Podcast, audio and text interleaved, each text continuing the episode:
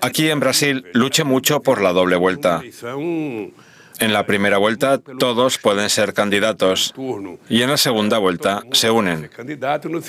Aquí en Brasil podríamos habernos unido en la segunda vuelta. Podríamos haber tenido la oportunidad. El que no quiso unirse, que asuma la responsabilidad. No se puede evitar que un partido tenga un candidato si hay dos vueltas en las elecciones. Uno compite con su propia candidatura en la primera vuelta y en la segunda vuelta el que más votos tuvo es apoyado por los demás. ¿Cuántas veces me ha pasado esto?